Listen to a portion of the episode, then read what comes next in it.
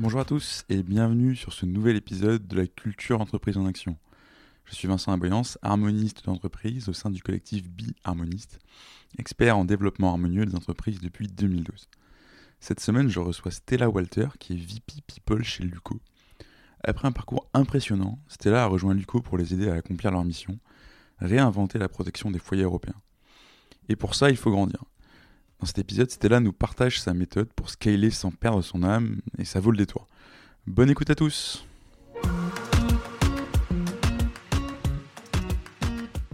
Bonjour Stella, Salut Vincent. comment tu vas?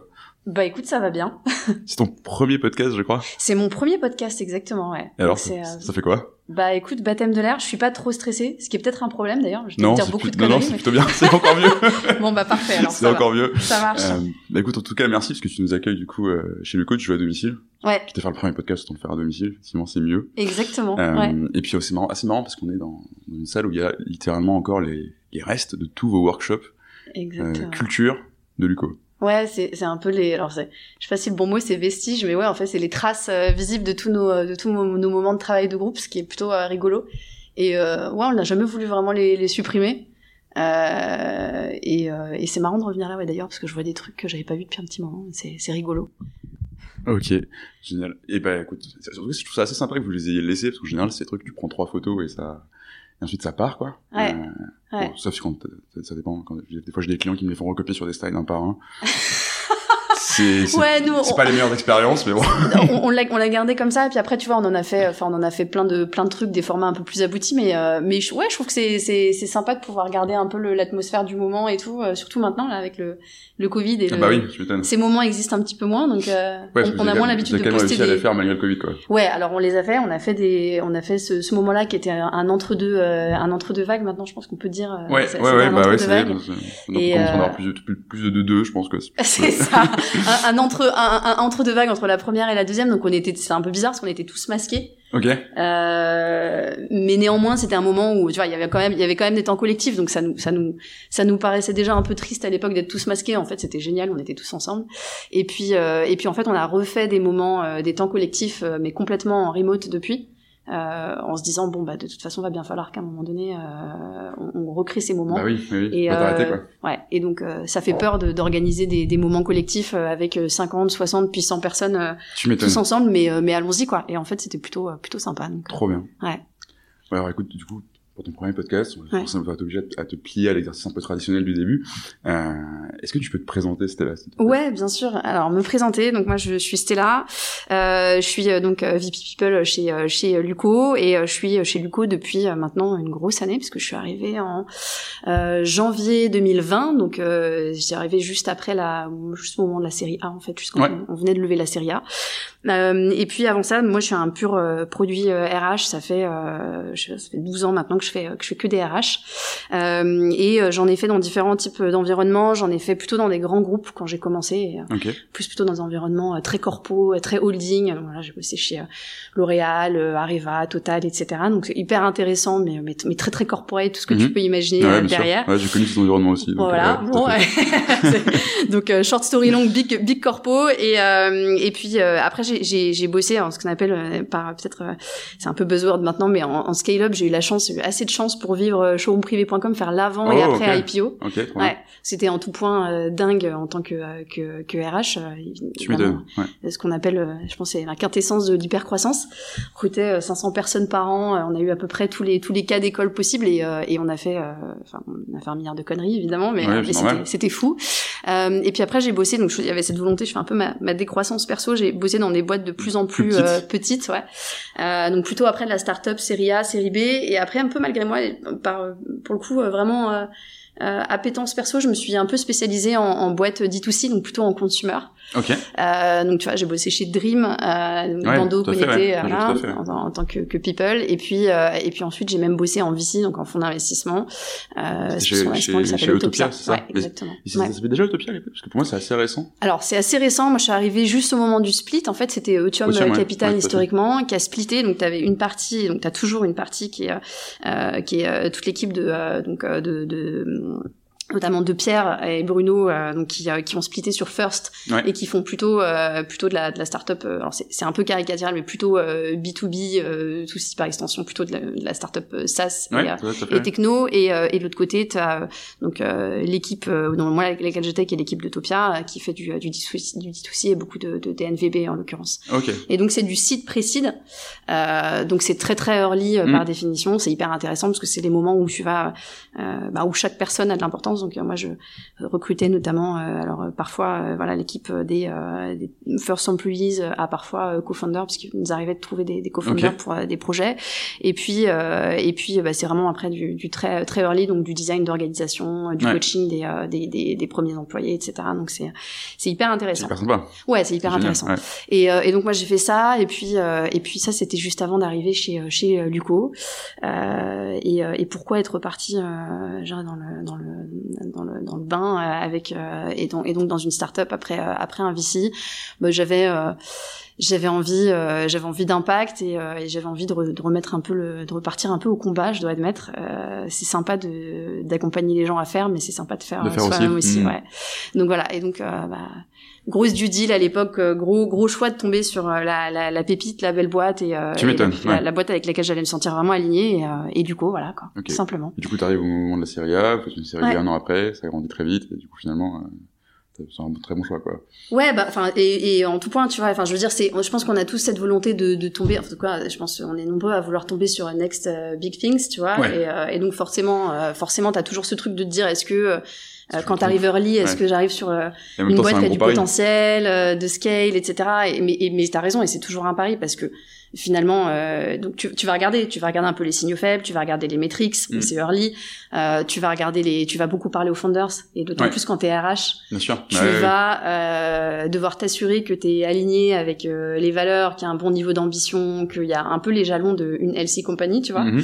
Et, euh, et donc moi j'ai fait ça à l'époque et puis après il y avait l'enjeu du, du fit et puis du, du commitment par rapport au projet, tu vois, fallait que ça me Bah, parle aussi. Ça, ça te parle. Euh, et en fait, quand tu croises toutes ces conditions-là, euh, il y a- il y a plus grand-chose qui- il y a- qui il y a- Il y un quoi. milliard de startups Ouais, sur le marché. T'es là, ok, il y a du job, euh, il y a, il y a beaucoup de boulot euh, dans l'environnement tech, euh, c'est évident. Mais euh, mais quand tu croises tout ça, t'as, euh, voilà, c'est beaucoup plus sélectif. Et donc c'est à l'époque ce que j'ai fait. je suis tombée sur sur Luco. ok, trop bien. Alors justement, Luco, est-ce que tu peux nous dire un peu qu'est-ce que c'est que Luco? Parce que Ouais. enfin, je pense que les gens connaissent plus ou moins en se disant ouais, c'est une assurance digitale, c'est une start-up de l'assurance, etc. Ouais. Pourtant, j'ai quand même l'impression qu'il y a quand même beaucoup plus que ça dans ce que vous offrez, ce que vous proposez. Je vais pas le spoiler, je te laisse le, Ouais, ouais, le ouais. raconter. Bien sûr, ouais. Donc bon, t'as raison de dire qu'on est une insurtech. On est avant tout une insurtech, euh, mais on est une insurtech euh, avec euh, donc spécialisée déjà sur une verticale qui est, qui est celle du foyer, donc Mhm. de, de l'assurance euh, de l'assurance habitation, en l'occurrence de la, de la maison. Mais euh, mais on n'est pas juste en effet une insurtech puisqu'on a une, une vraie volonté, une vraie vision autour de la de la protection du, du foyer, ce qui est vraiment notre mission euh, long terme. Oui. Ouais. Et, euh, et, et depuis le début, hein, parce que c'est vraiment par là qu'on est arrivé euh, sur euh, vers vers l'assurance et, et pas l'inverse. Mm. Euh, et donc il y a vraiment cette volonté de bah, du, du coup de, de, de pénétrer les foyers, et de s'inscrire dans dans dans, dans la, un peu dans la durée avec tous les tous les, les bah, tous nos, nos utilisateurs pour vraiment accompagner et puis euh, et puis euh, et puis protéger les foyers. Et donc on le fait à travers cette assurance habitation évidemment, donc qui est qui est digitale, donc qui est qui est, euh, qui est plus facile d'usage, qui est plus simple, qui est, euh, est plus protectrice et euh, sur laquelle tu as vraiment une logique de, euh, bah, de, de confiance. En tout cas, c'est ce qu'on a essayé de rétablir parce que c'est un, une industrie où parfois il y a Ça, c'est assez intéressant comme moins de euh, confiance. ouais, on, va pouvoir, on va pouvoir en discuter, je pense. Ouais, avec plaisir. Ouais. et, euh, et je trouve que c'est un peu là, c'est un peu le, le corps, euh, la corps proposition de valeur. euh, bien sûr, elle est cette assurance, elle est, elle est plus simple, elle est plus facile d'usage, etc. Mais je pense que le, le- la core value, c'est, euh, c'est la confiance qui est rétablie euh, dans le modèle. Euh, et, euh, et puis après, bah donc évidemment, on fait ça, mais on fait pas que ça. Euh, on propose des services, donc toute une batterie de, de, de services autour, euh, donc euh, de, de la maison, donc euh, euh, Dr House qu'on a lancé il y a pas très longtemps, euh, voilà tout le réseau des artisans, etc. Donc euh, Et c'est venu par Euh, là, c'est ça? et c'est, C'est venu par là, Luco, en fait, au départ. C'est en fait Luco, c'est la, la, je suis dit, la jeunesse de Luco, c'est ça, c'est euh, les deux cofondateurs, ouais. euh, qui, enfin, c'est Benoît, c'est ça Ouais, Benoît qui- qui et Ben ouais. Eraf, et. Benoît qui travaillait sur des, réseaux connectés pour l'électricité, je crois. Ouais, exactement. on est un peu loin de mon, on est un peu loin de mon cœur d'expertise, mais en gros, c'est venu par là de faire un boîtier, quoi. Exactement. Et finalement, c'est devenu une tech. Exactement. Et en fait, voilà. Et donc, du coup, c'est vrai qu'on développe des services et on développe, et t'as raison de le dire, on développe des, des, des devices, donc, au sein du foyer. Et donc, ce sont des devices de protection. donc, donc t'as cité effectivement celui sur la, voilà, l'accompagnement sur la consommation d'énergie. Il y en a d'autres, sur lesquels on travaille et qui sont encore, voilà, en, en phase de R&D, etc., sur lesquels on avance bien. Euh, et à chaque fois, l'objectif, c'est euh, bah, d'intervenir avant et de pas juste être en réactif, mais de mmh. protéger les foyers. Et, euh, et, donc de, bah, de créer un peu cette logique de, de cocon pour, pour, pour les gens. Euh, et donc en effet, pour repartir sur la, la genèse et répondre à, à, ta question, en fait Ben et Raph se sont rencontrés à l'époque et se sont lancés sur ce projet qui était de travailler sur des, des, capteurs effectivement pour mesurer et traquer la consommation d'électricité. Et en fait à la base ils voulaient, ils avaient ce projet-là et puis assez vite je pense qu'ils ont été confrontés aux limites du D2C consumer. Mmh, très dur. Du modèle. C'est très, très dur. Quand tu fabriques du device pour le vendre au début, tu le fais avec tes mains, ils t'ont un peu de matos. Il faut pas, en fait, il faut beaucoup, beaucoup d'argent très, très vite. C'est ça. Et c'est très compliqué, ouais. pas les métriques pour, pour et, et, puis t'as pas beaucoup de, enfin, t'as pas énormément de, de VC sur la place spécialisés en hardware ah, consumer. c'est des modèles qui ont pas encore forcément bah, complètement prouvé leur, mm. enfin voilà. Pour plein de raisons, c'était compliqué. Et donc, assez vite, ils se sont dit, OK, euh, euh on peut euh, aller chercher en B2B, on va aller chercher euh, les assurances, euh, et on va leur vendre ce type de device, parce qu'on va, on va les aider justement à, à aider leurs, leurs, leurs clients à protéger leur, leur foyer, puis, et surtout, assez vite, suite de l'histoire, c'est qu'assez vite, ils se sont retrouvés confrontés aux limites du modèle. Euh, bah, la non-digitalisation justement de ces, euh, de ces, assurances, euh, le fait qu'il y avait des cycles très longs de décisions, etc., qu'il n'y avait pas une réelle volonté finalement de s'inscrire mmh. dans la protection versus un côté un peu plus réactif. Et donc, ils, ils ont été assez, ils sont pris un peu une claque. Et, et ça leur a donné envie d'attaquer ce marché par, par ce bout-là. Et parce que finalement, Luco est devenu assureur. Et du coup, Luco est devenu assureur, exactement. Je crois que vous êtes deux InsurTech à avoir fait ça en France, t'as Alan et du coup euh, Luco. Ouais. Ce qui est quand même assez incroyable quand on sait tout le process que ça demande pour avoir un agrément, quoi. Ouais. Alors en fait, on est, on est, pour être précis, on est MGA, ce qui est encore, mais c'est là, on rentre dans une considération assez technique, mais MGA en fait, c'est, c'est en effet euh, une certaine, avoir une certaine brique, si tu veux, euh, bah, de toute, de toute, de, de, de, de, de l'assureur, mais, mais pas encore la totalité. Donc, ouais, en effet. Juste, ça veut dire quoi MGA pour les gens qui écoutent? Alors MGA, alors, j'ai plus la terminologie exacte parce que là, on rentre dans une considération assez technique, mais en fait, tu as, t'as, as, en fait la logique de, de courtage, tu as la logique de MGA et tu as la logique de, de, d'assurant en tant que tel mhm, pleinement. Et euh, derrière, tu as encore des réassureurs, donc c'est des dimensions un peu mhm. euh, un peu complexes. Mais le MGA, il va il va il va avoir, si je te la fais assez assez simple et un peu schématique, comme moi on me l'a fait, il va avoir une partie, si tu veux, en gestion. il va avoir une partie en gestion des sinistres, et puis il va y avoir une partie qui va être bah, à des assureurs plus gros derrière. Donc c'est un peu un, un hmm. entre deux si tu veux. C'est, hmm. c'est, je crois que c'est anglo-saxon à la base et, euh, et, et, sans vouloir te dire probablement euh, euh, probablement UK euh, à la base la notion de. Oui, puis, voilà. t'inquiète pas, c'est pas un podcast sur la régulation. J'espère parce que tout sinon va bien. je vais chercher notre, notre VP actuary qui va. qui non, non, je pense qu'il pourrait, il pourrait mettre une bonne claque. j'ai bossé là-dedans pendant longtemps en plus. Je, on, ah ouais on, y reviendra. Ouais, je faisais du conseil hein, pour les assureurs justement. D'accord. Euh, et du coup, c'est un truc que, que, qui, m'intéresse beaucoup. Et tu me dis justement remettre la, la confiance euh, dans l'assurance, même sans avoir bossé dans l'assurance. En ce moment, je pense que si tu lis un peu les infos, les restaurateurs qui veulent se faire indemniser, ouais, ouais, tralala, tralala, c'est un vrai sujet. Euh, crois que Raphaël a beaucoup écrit sur le conflit d'intérêts qu'il y a dans l'assurance, le lien que ça fait avec la mission de Luco. Est-ce que tu peux nous expliquer un peu tout ça justement? C'est quoi votre euh, votre mission et votre vision du coup de ce marché-là au moment où vous arrivez quoi? Ouais, bien sûr. Ben là, pour le coup, ouais, c'est et Raph, tu dis, tu dis, Raph a beaucoup écrit dessus et c'est vrai. En fait, c'est, enfin, c'est quasi euh, philosophique et c'est clairement la, la, la proposition de valeur et le la volonté de réinventer un peu le modèle. C'est vrai que quand tu regardes le modèle de l'assurance classique, il y a clairement un conflit d'intérêts. Euh, tu prends l'argent, mais t'es content. Enfin, c'est le business model, le business model inversé. Tu, bah, tu prends tout l'argent et après tu le rends à un moment donné, mais bon. Exactement. Et du coup, bah, ce qui fait que, que c'est vrai que quand toi, j'imagine, et c'est ton cas, et je pense que c'est le cas de la plupart des euh, des, des, euh, bah, des, des, gens, euh, en fait, quand t'es euh, quand tu regardes ton assurance habitation, déjà souvent tu, parfois tu sais même pas ce que c'est parce que tu l'as pris il y a X ah années et tu regardes plus. je, te, je te demande de citer quel est ton. Je suis pas encore client Luco. Ah, ça c'est un problème. C'est un problème. Non, non, je sais, je sais. En plus, j'y pense régulièrement, mais enfin le, pour moi, le pain, c'est comment je résilie mon assurance et du coup, j'ai pas envie d'aller voir. Alors, ça, c'est un, deuxième, un deuxième truc qu'on fait, mais je t'en parlerai plus Voilà, on en parlera au micro. c'est un deuxième truc qu'on fait. Euh, mais c'est vrai que, enfin, concrètement, tu l'apprends parce qu'il faut l'apprendre et après, tu veux surtout pas en entendre parler, quoi. Exactement. Donc, c'est obligatoire. Donc, euh, t'y vas, mais euh, finalement, fondamentalement, t'y vas un peu, euh, t'y vas un peu reculons. Tu prends ton assurance, souvent, tu la prends au moment où euh, tu, euh, comment, alors, pas, parfois, tu la prends quand tu commences à, avoir ton, quand t'apprends ton premier appart, et puis parfois, tu la prends aussi quand t'as- tu fais ton premier achat. Euh, et donc tu la prends un peu par défaut, tu prends l'assurance de- parfois ta banque, etc. Donc c'est c'est c'est pas un choix hyper euh, hyper fort. Et puis après, bah, finalement, euh, tu veux en entendre parler le moins possible parce que le jour où t'en entends parler, c'est que t'as un problème. Un problème, quoi. Et puis tu, Enfin, tu sais, t'as un peu ce truc de ce biais de te dire de toute façon je vais pas être couvert donc euh, ça m'intéresse ah, pas. mais quand et tu, puis euh, quand voilà, tu décroches le téléphone pour appeler ton assureur, t'es dégoûté. ah, mais tu, tu, tu prends trois grandes respirations avant et tu sais pas si tu, tu sais pas tu vas Et t'arriver, quoi. déjà tu sais pas s'il va répondre et puis Mais quand oui. il répond Et machin puis donc combien de temps, et puis la petite musique d'attente, et puis bon, Ouais, c'est ça. Et donc je pense qu'on est un peu, de toute façon, on est un peu une génération de, de phobiques administratifs et, et puis, puis je pense qu'on a raison en fait. Mais je, puis je pense qu'on a raison de l'être en fait. Je pense que c'est c'est un peu un quelque part c'est c'est un peu une euh, alors oui, euh, lancer ce type de modèle, c'est une réponse euh, au, au fait qu'il y a des nouvelles attentes de la nouvelle génération, mais en fait, euh, quelque part, c'est un peu un devoir. euh, je veux dire, c'est pas normal euh, de devoir pain à chaque fois qu'on souscrit un service et qu'on veut actionner ce service. Donc c'est un peu l'enjeu. Et, et en fait, la partie un peu la dimension un peu philosophique et le, le vrai un peu la, la promesse un peu un peu cœur là-dedans, elle est vraiment sur le give back. Ok. Euh, et donc le give back, c'est quoi? Euh, C'est donc ce que tu euh, ce que tu décrivais sur le conflit d'intérêts. Donc aujourd'hui, euh, ton assureur, il va vouloir récupérer in fine euh, un peu le, le, le plus possible et il va venir se Mhm. servir de sur tout ce qu'il n'a pas euh, finalement indemnisé euh, à l'issue de, de potentiels sinistres. Donc il n'a pas vraiment d'intérêt. Euh, finalement ton assureur à, à te rembourser en fait hein, finalement Mhm. si on la joue un peu Non, euh, bien sûr. caricatural. Nous, pour éviter ça et pour que la promesse soit clean, euh, on a en fait splitté, euh, si tu veux, en deux, euh, je dirais, euh, deux poules. Euh, donc c'est 30-70. Il y a Ok. 30% euh, bah, de nos revenus qui sont dédiés euh, bah, à faire tourner la machine, donc euh, à, euh, bah, aux frais de fonctionnement, euh, à nous payer, euh, payer euh, les employés, à faire en sorte que bah, euh, finalement le modèle il soit, il soit viable, tout Mhm. simplement. Et après, il y a 70% qui est une espèce de pot commun, en fait, euh, ou qui permet de, bah, de rembourser en cas de sinistre nos, euh, bah, euh, usagers, nos, nos utilisateurs. Et donc, euh, bah, finalement... c'est là que, bah, par exemple, euh, toi demain t'as un, un sinistre et donc euh, t'es, euh, t'as, besoin et bah tu vas, euh, tu vas aller actionner donc te faire, te faire rembourser sur je sais pas tel ou tel sinistre. Euh, et donc ça c'est dans les 70%. Mhm. Et donc ce qui se passe souvent c'est que pas toujours, mais souvent, bah à la fin, euh, entre ceux qui ont eu des sinistres, ceux qui n'ont pas eu de sinistre, etc.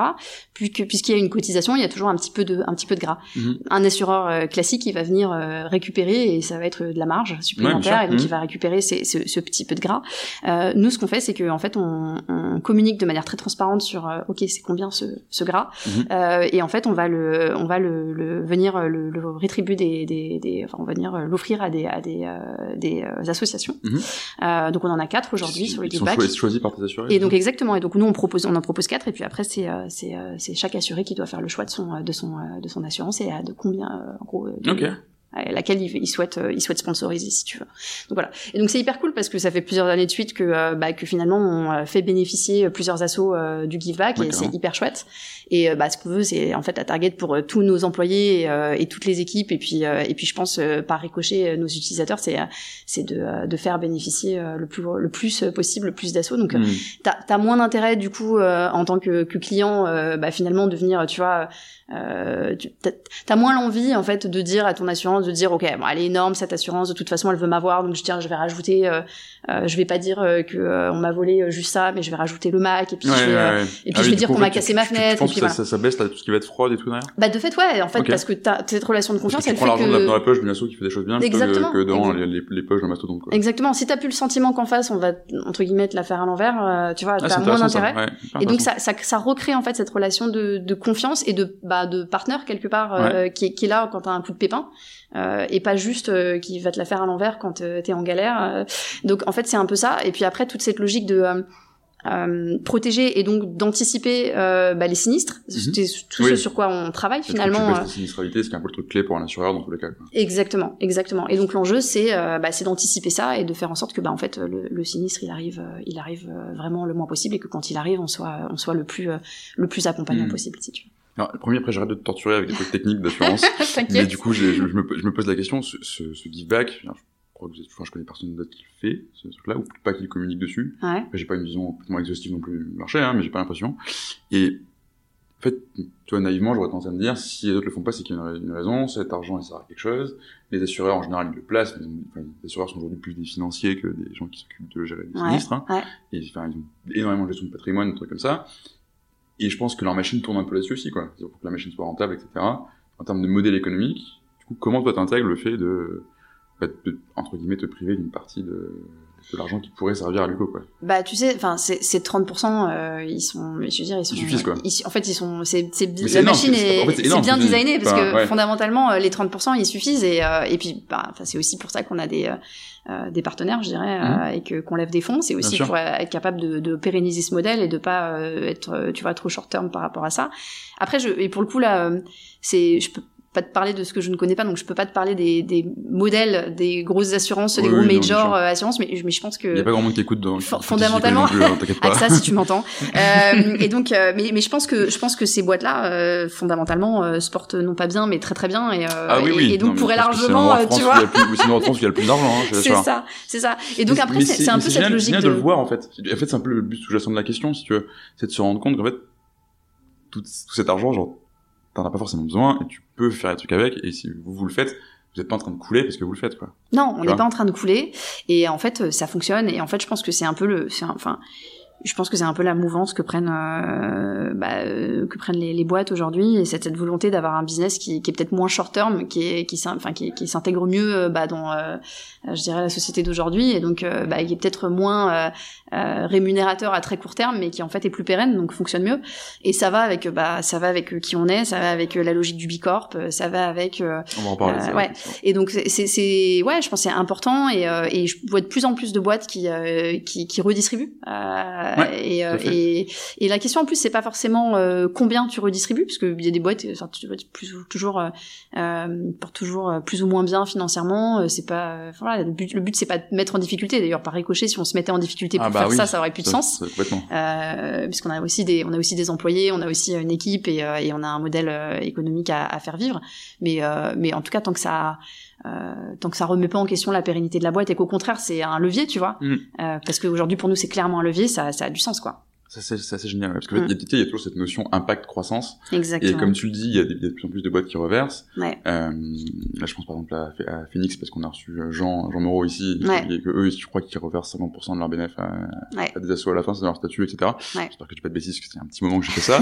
euh, mais tu vois, Jean, si tu nous entends. Voilà, ces gens nous écoutent encore.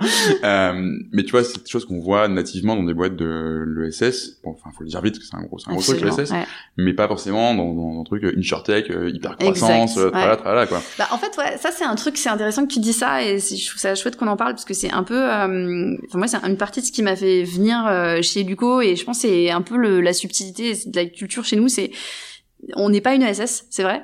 Euh, on n'a pas vocation à l'être et en fait on est euh, et sans vouloir, euh, je veux dire, tomber dans un truc qui soit caricatural et et, et de créer, tu vois, un peu une dichotomie mmh. ESS, mais euh, en tout cas, on fait aucun compromis sur euh, la croissance. On est un modèle et on a une boîte et c'est euh, clairement l'ADN et, et et de chaque employé de la boîte, il y a un fort niveau d'ambition. Mhm. on est dans une boîte où finalement il y a t'es sur un modèle où il y a peu de barrières à l'entrée, donc en fait, faut aller vite, faut taper fort, et euh, c'est aussi pour ça que euh, qu'on a des, des, investisseurs derrière qui nous accompagnent, c'est parce que euh, il y a, bah, y a un enjeu de construire quelque chose de, de gros. Euh, un marché, quoi. Ouais, exactement, et, et le projet, il est, il est fort, et il est ambitieux, et en même temps, tout ça, ça vit avec avec cette logique d'impact, le fait d'avoir été très tôt Bicorp, parce que c'est arrivé très tôt, et en fait, c'est un peu une manière de se dire, on peut faire un, du business euh, et on peut faire, euh, on peut créer une mm. licorne et on peut créer une boîte euh, qui est, qui est ambitieuse, euh, sans jamais compromettre avec, tu vois, ces logiques de croissance, etc. Mais, mais sans jamais compromettre non plus avec cette logique d'impact et de le faire bien, tu vois. Donc, mm. et c'est un peu une manière de,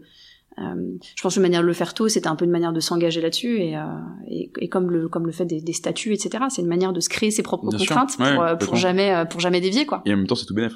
Et en même temps, c'est tout bénef. Mm. Ouais. C'est ça qui est génial, c'est que mm. c'est pas une, ça, ça peut être vu parfois comme une plaie un peu, c'est un, truc, un truc béant qui saigne de l'argent et on se dit bon, mais c'est pour l'impact. En fait, c'est pas le cas. Enfin, tu vois, dans ce que tu me dis. Pas du tout. En fait, ça, a une vraie incidence. Alors, je sais pas si c'est du nudge ou quoi, mais tu vois, la fraude, rien que ça, la fraude. Enfin, si tu vas vendre ça aux assureurs en disant ça va vous réduire la fraude. Ouais faut être content parce qu'aujourd'hui ils dépensent des, des, milliers, des millions euh, dans des, des, outils anti-fraude, machin, etc. Et puis ça, ça, donne pas grand-chose quoi. Ouais. En fait, c'est vraiment un cercle vertueux et ça draine, euh, ça draine le modèle. Mm. Euh, ça, ça va aussi, je veux dire, venir alimenter, bah, évidemment. Enfin, ça, c'est, c'est, c'est vertueux pour bah, nos clients, pour tous nos, nos, nos, enfin voilà, tous les tous les clients de Luco. Et puis et puis en fait, c'est vertueux aussi pour pour nos, nos employés parce mm. que finalement, quand t'es toutes les équipes, quand tu te lèves le matin, tu sais pourquoi tu bosses. Mm. Et, euh, et c'est important, en fait, ça, ça soude vraiment euh, toutes les équipes autour de, de ce projet qui est hyper ouais, fort. Y a une fierté, euh, quoi. Ouais, il y a une vraie fierté et en fait, on sait pourquoi on est là, donc c'est important. Mm. Euh, donc c'est, c'est, pour nous, c'est vraiment, je sais, c'est une de nos plus grosses forces et euh, c'est vraiment un cercle vertueux, quoi. Bah, c'est vrai que, tu vois, une, de, une de mes questions pour, pour avancer un peu sur ce sujet-là de, de l'attractivité. Mm. donc, comme je te disais, dans une autre vie, j'étais consultant pour des, des gros groupes d'assurance. Ouais. Et bon, c'est des gens très bien, j'ai des super clients, etc. tu vois, c'est pas le sujet. On les juge pas. Mais non, non, aucunement. Puis, enfin, encore une fois, t'as la boîte et les gens dedans, tu vois, c'est toujours pareil. Mais euh, je serais pas, je serais pas forcément allé y bosser, quoi. Ou alors pour très peu d'entre eux. Ouais. Euh, et de manière générale, l'assurance, c'est pas vraiment le premier secteur dans lequel tu vas. Non. Quand tu sors d'école, quand t'es jeune, même que t'as 3-4 ans d'expérience, enfin, à part, enfin, les gens, les gens que je connais qui, qui font ça, qui, qui, me disent ça, c'est éventuellement si tu veux un poste tranquille pour quelques années. Exact. Et t'es bien, t'as plein de vacances, etc., quoi. Pour autant, tu vois, Luco, je, je le mettrais pas dans le même panier. Je dis pas ça parce que je suis devant toi. Euh, on a envie d'aller bosser, quoi. Il y a, une vraie, euh, il y a un côté complètement différent, une image complètement différente qui, euh, qui s'en dégage. Du coup, ma question, c'est comment est-ce que tu rends cool le secteur de l'assurance, quoi? Ouais, comment est-ce que tu rends cool le secteur de l'assurance Alors, ouais, pour le coup... T'as 4 heures, il y a un plan en deux Ouais, alors, hein. j'écoute, c'est parti. Thèse, antithèse, synthèse. Exactement. Euh, non, mais en fait, je pense que c'est... Enfin, c'est marrant que tu dis ça parce que c'est vrai que c'est clairement pas l'industrie la plus euh, sexy du monde. Euh, et tu vois, au même titre que, euh, je sais pas la, paye, euh, la paye, c'est pas l'industrie le plus sexy du monde. Et, et Payfit on a fait un peu cool et, euh, et, et, Alan et consorts et tout. Mais c'est, mais c'est clairement. Et je pense que ce qui, ce qui donne envie euh, aux gens qui rejoignent ce type de boîte et évidemment Luco, c'est justement d'arriver sur un sujet qui est poussiéreux à foison, tu vois, une espèce de old industry euh, avec des usages qui sont pas du tout optimisés, pas du tout optimales, tu vois, et, et d'avoir envie de, de, réinventer un peu une industrie, tu vois. Hmm. Donc ça, je, clairement, c'est. Le challenge quand même, ouais. Je pense, je pense c'est un peu ouais, et, et, clairement le challenge est là, donc et puis et puis ça paraît énorme, tu vois. T'as l'impression que c'est c'est c'est une énorme montagne, et en même temps, t'arrives à, à faire un peu bouger le, le truc, donc c'est c'est fou. Et euh, et donc clairement, c'est on a des des profils chez nous qui sont qui sont des profils bah, très euh, très entrepreneurs et mmh. puis qui ont, qui ont, hyper envie de faire bouger les choses à leur niveau et donc qui ont envie de dépoussiérer une industrie qui est poussiéreuse. Euh, je te disais, on parlait du, du côté euh, voilà du côté impact et le fait que ce soit complètement euh, bah, part de la culture et que ce soit hyper fort. Ça, c'est un truc qui, qui, qui, je pense aussi, bah, rassemble pas mal et c'est aussi quelque chose qui fait, qui peut faire dropper. Hein. On a des gens, enfin. ça arrive chaque semaine. On a des, des, des, des, des, candidats, des profils, des gens avec qui on échange qui sont brillants, enfin qui peuvent être excellents, etc. Et il y a un moment donné où s'il n'y a pas de commitment ou si c'est quelque chose qui les drive pas, euh, la mission de la boîte, etc. Okay. On, on, on drop, culture, oui, drop, on, ouais. on drop okay. mutuellement, mais euh, mais euh, mais mais ça arrive que ça se fasse pas. En tout cas, ceux avec qui ça se fait, c'est bon, on recrute. après, c'est là, c'est c'est, je suis absolument pas, probablement, je suis très biaisée parce que j'ai, mais je trouve qu'on recrute des gens qui sont qui sont très bons dans dans ce qu'ils font et donc soit des experts d'une industrie, soit soit en tout cas des des très très bons très très bons généralistes et donc on recrute des gens qui sont plutôt très smart, mais on recrute des gens qui sont très euh, sains, mmh. euh, très nice, euh, très bienveillants, et c'est vraiment ce, cette double culture qui, moi, m'avait d'ailleurs quand je suis arrivée hyper hyper frappée et hyper étonnée, je me dis tiens on peut être super ambitieux et, et, et sympa. C'est vrai, c'est pas mal. et des hein. fois non mais tu vois des fois c'est et en fait je pense que c'est ce de, de, un peu de duo là, euh, tu vois de euh, ok je vais aller dépoussiérer une industrie qui est chiante. Euh, je peux me perdre dedans, quoi. Bah, c'est un projet complexe, mm. euh, et donc t'as des, enfin, je pense qu'on recrute des gens qui ont envie de, de décortiquer du, du, problème complexe, tu vois. Euh, et je vais le faire, mais je vais le faire euh, sans mettre de côté euh, toutes mes valeurs, et puis et puis sans travailler pour, tu vois, une espèce de, alors, je vais pas cracher dessus, j'ai bossé pour, mais je vais pas aller bosser dans l'oil and gas ou, ou chez Evil Corp, quoi. Voilà, exactement. Mm. voilà, pour pas le nommer. ou voilà, et, et donc je, je, vais dans une industrie et en même temps je, je la repense et je la réinvente bien, tu vois. Donc je pense que ça c'est quelque chose qui est qui est un peu générationnel qui est un peu les projets dans lesquels on a envie de s'inscrire quoi tu vois. Ouais. euh, et c'est pas c'est pas je veux dire à la base c'est pas un move opportuniste c'est c'est Raph et Ben quoi. Je veux dire c'est Raphaël Benoît euh, qui eux-mêmes je pense avaient envie de, de créer ce projet là euh, et qui avait envie de, de le faire avec euh, bah, en ayant euh, un impact le en tout cas un impact le plus positif possible et en tout cas en faisant le moins de dégâts possible et puis mm. tu as envie de participer en fait à, à, tout ce qui se passe en ce moment et de le faire de le faire bien et c'est pas juste tu vois c'est pas juste pour parler de Bicorp et tout ça c'est pas juste euh, c'est pas juste sustainability, c'est pas juste environnemental, c'est plus global que ça. C'est euh, social, c'est comment tu euh, euh, comment tu fonctionnes avec tes, tes, équipes, comment tu fonctionnes avec tes partenaires, euh, comment est-ce que tu fonctionnes avec tes clients. C'est vraiment c'est c'est vraiment englobant. et ouais, je pense que c'est ça qui qui est, qui est attractif et, mm. et sexy maintenant quoi. C'est ce qu'on c'est la définition que nous on a de la culture, tu vois. Ouais. on, on y reviendra, mais souvent la culture pour les gens c'est un sujet qui est exclusivement RH, voire très bien être au travail, etc. Ouais. Dans les faits, comme tu le dis, c'est un truc qui est beaucoup plus englobant, englobant que ça. C'est, c'est effectivement, bah, il y a tout ça, il y a tout ce côté, euh, comment tu gères tes équipes, etc. Quel leadership tu mets. Mais il y a aussi comment qu'est-ce que ça veut dire de, de, toi par rapport à ton environnement extérieur, par rapport à ton impact, par rapport à ta relation avec tes clients, avec tes fournisseurs, etc. Et, et tout ça est, est, cohérent, tu vois. Ouais. Et, justement, c'est ce que je ressens beaucoup dans la manière dont tu, dont tu me racontes Luco, c'est qu'on fait du, du back and forth entre bah, l'impact d'un côté, le service client, la mission, la et tout ça s'articule dans un système de valeurs qui finalement est très cohérent, quoi. Ouais, complètement. Ouais. C'est, enfin, c'est vrai. Et tu disais, c'est mm, pas mal de, de, de, monde ou pas mal de boîtes où euh, considèrent que c'est un sujet euh, RH. Euh, en fait, je crois que c'est presque tout sauf. Enfin, souvent, souvent, déjà, c'est un peu l'émanation des, des fondateurs. Je trouvais c'est très. Euh, euh, oui, c'est un peu territorialiste, mais je trouve que c'est beaucoup. Euh, au début, c'est beaucoup les founders quand c'est très early. Qu'est-ce que tu mets toi et tes valeurs personnelles et ta mission personnelle dans ce truc auquel tu vas juste dédier ta vie Exactement. Euh, enfin, en tout cas pendant un certain nombre d'années, où tu vas accepter de manger des pâtes pendant un certain nombre de mois aussi, parce que bah tu, ça marche pas forcément tout de suite, tout de suite, tout de suite quand tu lances un business. C'est ça. Complètement. Et, euh, enfin, tu peux pas le faire. Enfin, en tout cas, moi, je sais pas le faire. Juste parce que là, je peux acheter un truc et le revendre plus cher avec une marge, quoi. C'est clair. Donc, clair. Euh, forcément, oui, quand t'as, quand t'as des boîtes comme ça qui ont vocation à scaler, etc. Ouais. Oui, ça, ça, ça émane énormément des fondateurs jusqu'à un certain point où du coup t'as d'autres gens qui vont arriver ouais. et ce truc va peut-être un peu se recomposer et peut-être que du coup les fondateurs vont prendre une nouvelle posture, etc. Et t'as des gens qui racontent d'ailleurs qu'ils voient un peu leur boîte leur échapper. Ouais. Euh, et justement, c'est à ce moment-là qu'ils commencent à travailler sur leur culture. Quoi. Ah bah bien sûr, bah, c'est ce qu'on a vécu, euh, je pense. Euh, et, c'est en fait c'est très c'est très systémique ce que tu décris et c'est bien de le décrire de manière très systémique. C'est pour ça que on l'a on l'a un peu vécu l'année dernière et que euh, euh, tu vois le truc arriver, tu te dis ok, c'est en tant que en tant que que people euh, personne, tu te dis ok, c'est le moment, tu vois, tu sors. Alors, du coup, c'est passé quoi pour que tu dises ok, c'est le moment? Bah c'est c'est en fait t'as pas mal décrit les les, les signaux faibles, c'est-à-dire que t'as un peu des temps de boîte, je pense. C'est au début c'est très c'est très territorial et c'est beaucoup les fondateurs et en mm. fait la boîte c'est eux en fait, donc ça leur ressemble et c'est un peu l'émanation de ce qui de ce qui de ce qui projette et en fait euh, bah quelque part euh, c'est la, culture elle était elle était euh, Scamneraf et Scamneben et ça mmh. créait un bel équilibre tu vois sauf que ça a fonctionné jusqu'à ce que bah moi quand je suis arrivée il y avait une trentaine de personnes euh, et ça fonctionnait bien, sauf que euh, bah, euh, en six mois, on était 50. Ouais. et donc, bah, tu avais toujours donc les first employees qui étaient, bah, qui étaient finalement qui avaient, qui avaient designé à l'époque, hein, qui avaient fait un premier, un premier design de, qui avait, qui avait écrit ce que c'était que, que la culture et, mm. et que les valeurs Luco. mais finalement, il fallait, il fallait un peu que, que les nouveaux, que le nouveau, on appelle ça les lucum. Alors, c'est, oui, oui, je vais, je vais l'utiliser. Faudra. Ça se prononce lucum du coup? Ah, c'est les lucum, bien sûr. Ok. Ouais, ouais. Non, c'est pas les lucum, c'est les lucum voilà, parce que du coup, là, sais comment ça se prononce. Ouais, ouais. Voilà, je non, si ta langue rip, ouais, voilà, ça. Je faisais des blagues sur les logos dans vos vidéos, là, justement, pour annoncer que c'était 100, etc. Ouais, ouais. Bah, on aime bien utiliser plein de plein de d'extensions de, de noms euh, Lucas Lucas c'est parfois un peu absurde mais ça nous fait beaucoup rire c'est une manière de, de, se détendre mais mais ouais ouais donc euh, en fait on avait euh, on avait nos euh, nos employés donc les, la team les Lucou mais en fait on était 50 et non seulement on était on s'est retrouvé en, en, claquement de doigts à 50 personnes mais en plus en plein Covid ce qui fait que ces 50 personnes elles, elles finalement elles étaient euh, j'irais à, un moment donné un peu une somme d'individus. Je me rappelle, tu débarques vraiment là-dedans, quoi.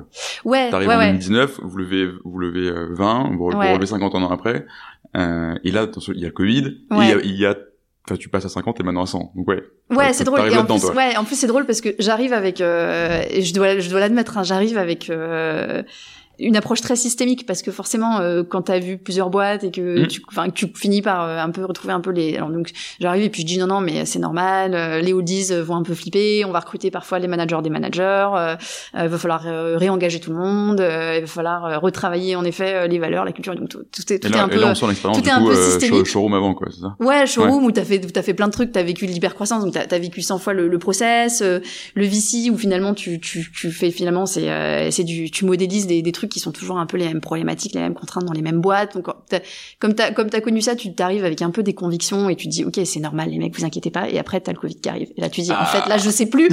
ça, j'ai jamais fait. ça, j'ai jamais eu. Donc, comment qu'on fait? Euh, Et donc, c'est un peu ce qui s'est passé. Et, euh, et donc, oui, il y avait ce, ce côté de, il y avait ces signaux faibles très systémique, euh, tu vois, de euh, ok, on passe de, euh, de 0, enfin de 30 à 100. Qu'est-ce qui se passe? Bah, Au moment des 50, on va commencer à structurer des process, et puis on va reparler un peu de la culture, et puis ensuite on va commencer à, impliquer, à intégrer un petit peu de, de management de la perf, mais, mais pas trop, parce que donc on va d'abord le faire collectivement, et puis après on va... Donc t'as as tous tes schémas en tête, mhm. et puis en fait tu te retrouves dans un truc où tout le monde se retrouve à distance un peu du jour au lendemain dans une boîte où euh, alors il y a un truc qui est, qui est, fort et qui est un peu moi le, le projet euh, pour, enfin la, la, la, la, raison euh, un peu le, le, truc pour, pour, lequel on s'est un peu tapé dans la main on s'est un peu checké avec Raph et, et Ben sur le projet à la base clairement, il y avait cette volonté et c'est et quelque part euh, le Covid nous a nous a nous a rendu service. On a souvent dit.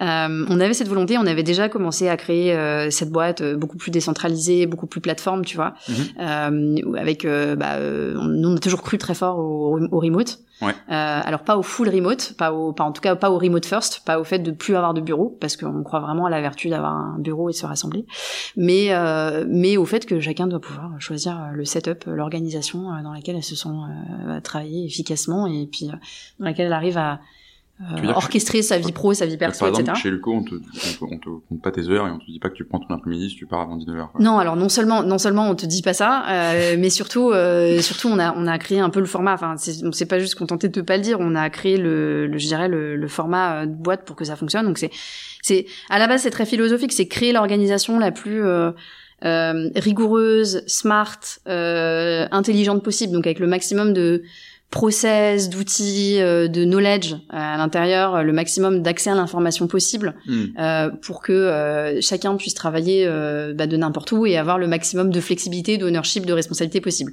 Évidemment, avant le Covid, on disait ça, mais on était 30. Ouais. on était un peu tous dans le même bureau et puis les gens faisaient, voilà, t'as un peu de télétravail, etc. C'était épisodique, on, on, foutait un peu la paix aux gens, mais tout le monde s'organisait, mais il y avait, il y avait, il y avait pas encore cette hmm. organisation un peu, un peu plus structurée, plus plateforme. et, et puis ensuite euh, et puis tout le monde trouvait à peu près son compte. Et puis euh, Covid est arrivé, on s'est tous retrouvés à la maison.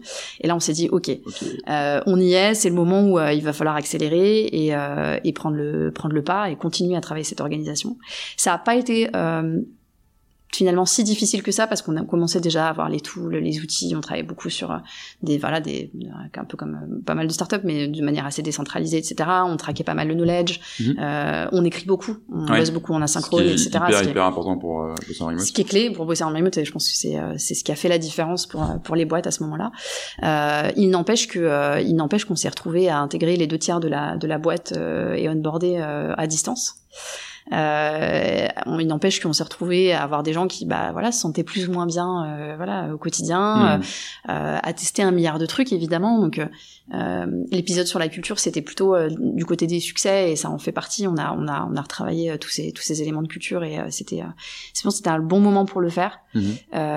et clairement, ça a réaligné un petit peu tout le monde. Donc ça, c'était hyper hyper chouette. Et t'as senti le besoin Tu sentais que les gens se désalignaient ou que On avait des on avait des feedbacks de nos de nos premiers employés, donc les, les, les, les 15 premiers qui nous disaient euh, euh, on, a, on a peur, on sent que la boîte change, euh, euh, on veut garder nos valeurs, on veut garder, euh, on veut garder notre impact, le côté bicorp, etc. Et je pense qu'il y avait peur que ce truc-là, euh, avec la croissance et avec le fait d'accélérer, si tu veux. Ça se dilue dans une machine à cash, quoi. Exactement. Plus le fait de, bah, de, de faire rentrer plein de monde et puis que tu vois quelque part peut-être ce truc euh, avec toute la bonne volonté du monde que qu'on avait se dilue en fait. Tu vois, se mmh. dissout un peu euh, sous euh, Covid, sous croissance, etc.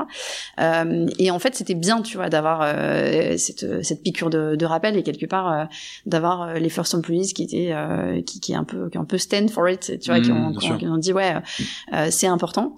Euh, et puis donc il y avait il y avait ce premier signal faible des anciens, et puis il y avait ce signal faible des euh, de tous ces gens qui arrivaient, dont on avait le sentiment qu'ils partageaient nos valeurs, Mais en même temps, tu les as vus trois fois. Mais en même temps, tu les as vus trois fois. on, les en l'occurrence, c'est un petit peu plus. Euh, enfin, on, a des, des process un peu plus. Euh, on, voit, on voit les gens neuf interlocuteurs euh, pendant les process de recrutement. Okay, vrai beau process, Donc en, vrai, c'est on est plutôt. Mais mais il n'empêche que bon, t'as onboardé des gens et puis t'as pas euh, nous quand on avait des gens en full remote qui venaient on les faisait toujours venir euh, dix jours à deux semaines dans nos bureaux et euh, pour, pour juste rencontrer les gens mhm. prendre la température du côté soft tu vois Bien sûr.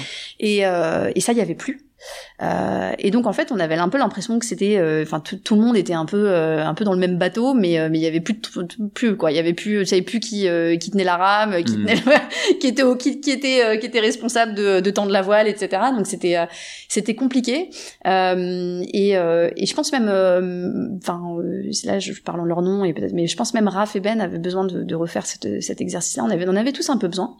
Et en fait, on s'est dit, ok. Euh, comment on s'y prend euh, Est-ce qu'on intègre tout le monde à la démarche ou pas euh, Comment on traite ce truc? Euh, je crois qu'on s'en était un peu parlé, mais on s'était même posé la question de, on s'est même posé la question d'externaliser un peu le truc en se disant, enfin la démarche, le process. On s'est dit, est-ce qu'on va chercher bah, des spécialistes, des consultants qui vont nous aider à, reprendre la culture, etc. Et puis en fait, on a un peu une culture du bootstrap chez nous, et de, un, peu pragmatique de, ok il y a des problèmes complexes, mais euh, mais on a la méthode pour euh, pour l'attaquer. Donc on je pense qu'on avait envie de le faire nous-mêmes. Et, euh, et en fait, ça s'est ça s'est fait comme ça, c'est-à-dire qu'on a organisé une journée et on, a eu la chance de pouvoir le faire le faire dans nos bureaux. Donc il y avait des gens en remote aussi, donc on avait des des, des workshops à distance, mais la majorité des gens étaient étaient dans les bureaux parisiens. Mm-hmm. Euh, tous masqués.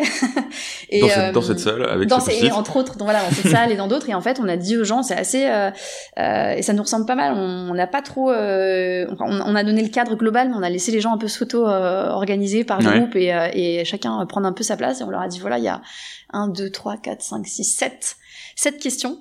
Euh, vous vous mettez par groupe et on avait, on avait pour le coup, on avait un peu proposé des groupes, euh, voilà, un peu mélangés, etc. De, de, de, pas, pas, tous les anciens d'un côté, pas, tous les nouveaux. Pas tous les anciens, pas tous les nouveaux. Euh, voilà, des, des nanas, euh, des mecs, des euh, plus jeunes, des plus vieux, etc. Un peu, un peu de tout, quoi. Euh, et puis pas par même équipe, pour que, parce que c'était aussi un moment de, ouais, bien sûr. bah, aussi collectif, quoi, tu vois. Et c'est aussi un moment où tu te rencontres. Il y, a un peu une méta sur ce que tu disais avant, sur l'onboarding des gens, les personnes rencontrées, etc. Donc, ouais, ouais. Et c'était clairement, c'était clairement un moment de change et un moment de, tu vois, de c'est ça qui est génial dans ces process-là, c'est qu'en général, tu as autant d'apprentissage dans le process que dans le résultat, quoi. Exactement, exactement. Et donc, c'est, on se l'est dit à un moment donné, on s'est dit, de toute façon, euh, c'est ce qui est aussi important que euh, que le que l'outcome, c'est euh, c'est c'est c'est la démarche. Et donc euh, et donc, bah, les gens ont tous pris un peu leur leur rôle assez à cœur et donc et ont collé plein plein plein plein plein plein de post-it, écrit plein de trucs, pris leur Notion, etc.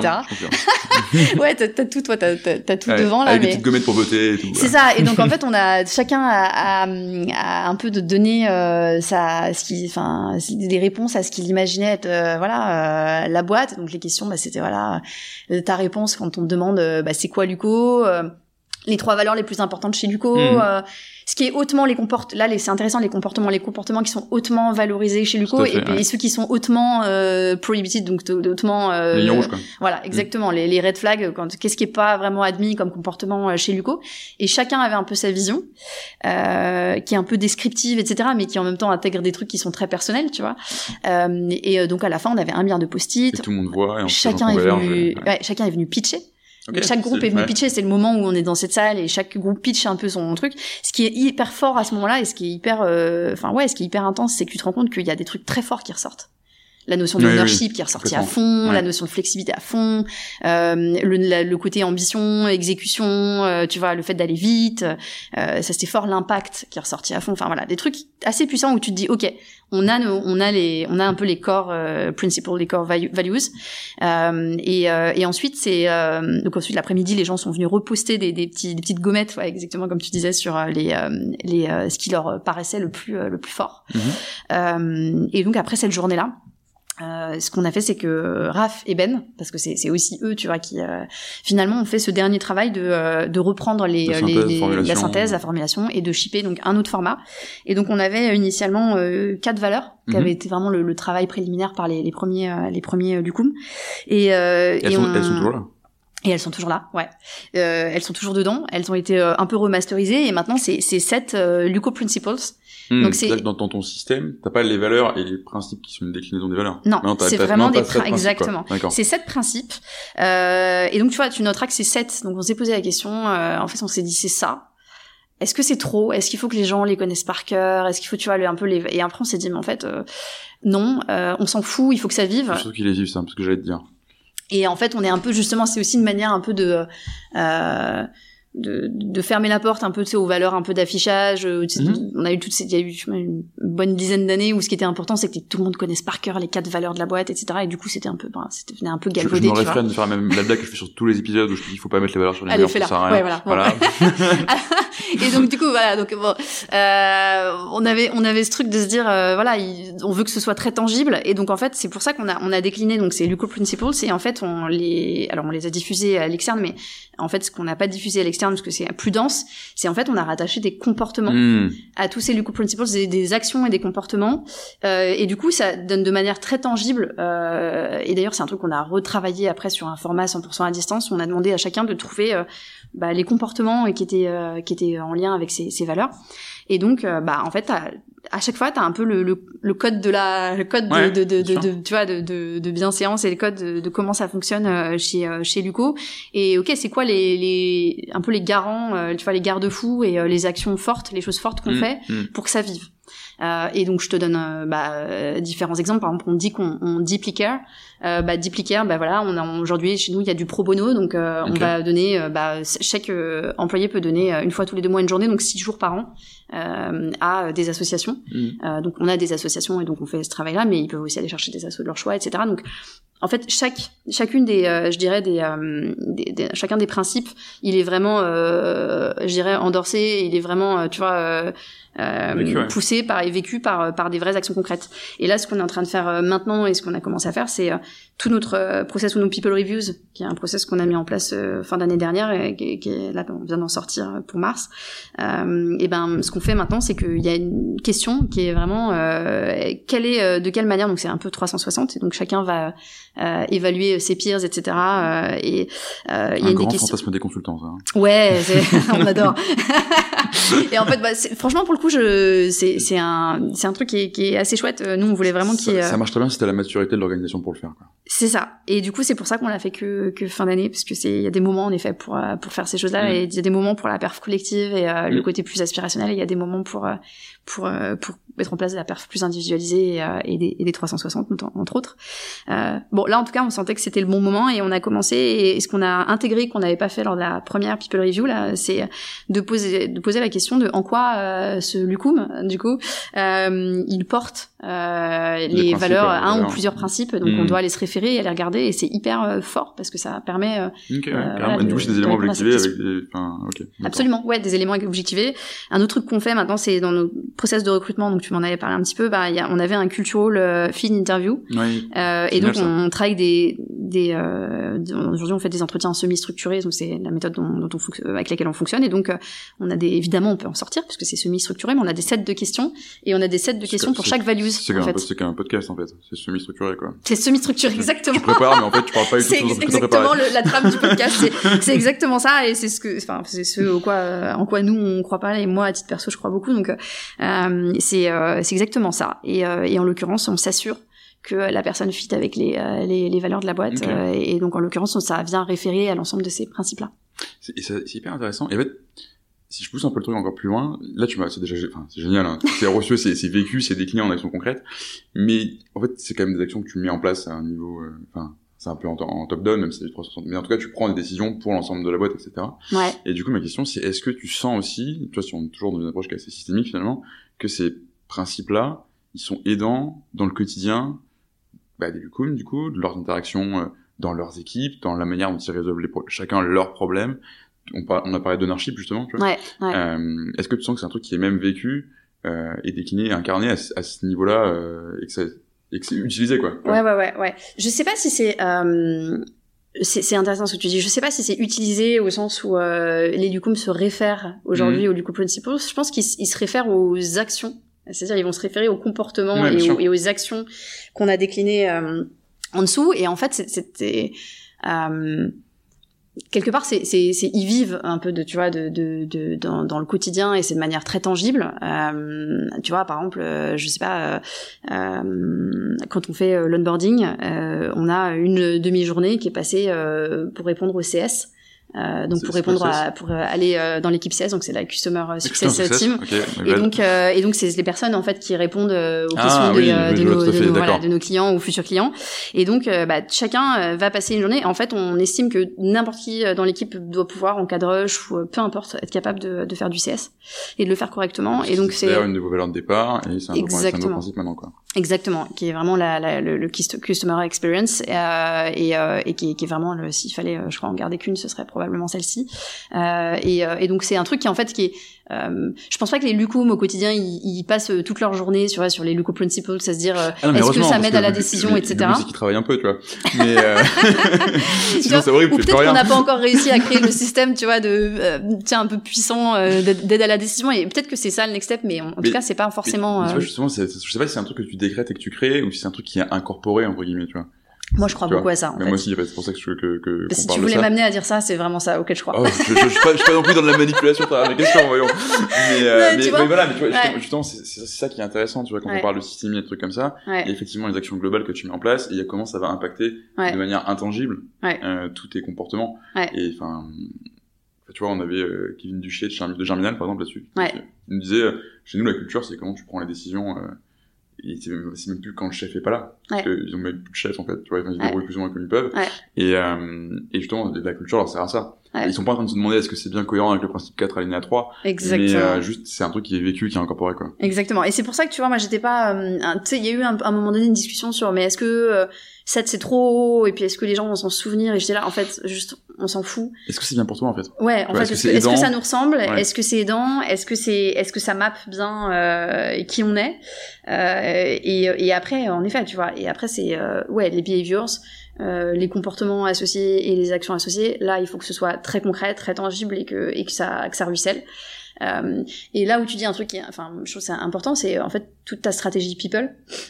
Là, pour le coup, il faut que ce soit complètement intégré dans toutes les briques, quoi. Et donc, performance, on est en train de le faire et il faut qu'on continue à bosser dessus.